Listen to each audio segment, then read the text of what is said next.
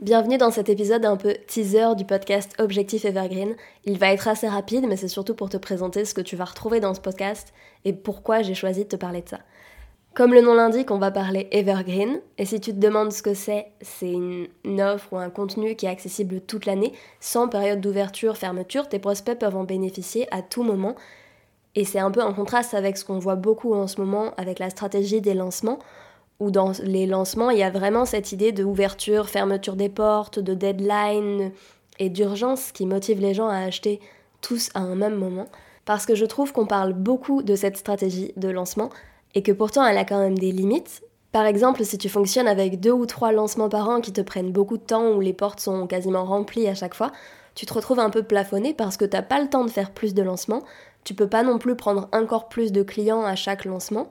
selon ton offre, et du coup, tu te retrouves un petit peu limité dans le nombre de personnes que tu peux accompagner, qui peuvent bénéficier de ton offre, et aussi donc dans le CA généré à chaque fois. C'est pour ça que moi j'ai choisi de m'intéresser à une stratégie un peu différente et complémentaire qui est l'Evergreen,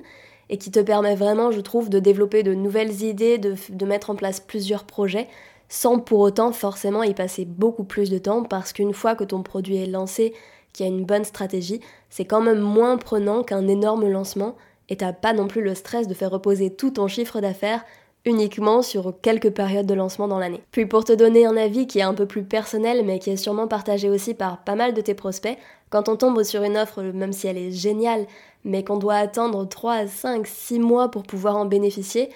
il y a aussi un moment où on se dit bon, je vais peut-être aller voir ce qui se fait ailleurs parce qu'on n'a pas toujours envie d'attendre des mois avant de pouvoir avancer dans nos problématiques. Et en tant que grosse impatiente, moi je sais que c'est quelque chose qui est très difficile et souvent je ne réussis pas à attendre le prochain lancement. Donc c'est vraiment une stratégie qui peut t'apporter beaucoup et pourtant qui est assez mal vue ou assez méconnue en tout cas sur internet quand on cherche à se renseigner là-dessus parce qu'il y a beaucoup cette idée de euh,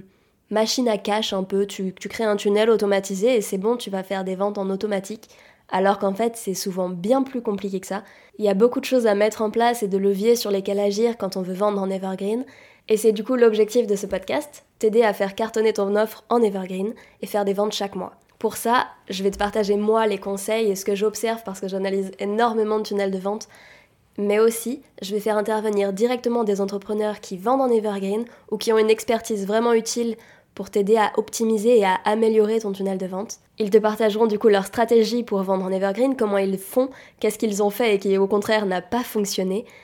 mais j'en dis pas plus, tu découvriras ça très bientôt. N'hésite pas à m'envoyer un message pour me donner ton avis sur les épisodes sur mon compte Instagram mathilde.copy ou directement en laissant un commentaire sur ce podcast. Et puis pense à t'abonner pour ne pas louper le prochain.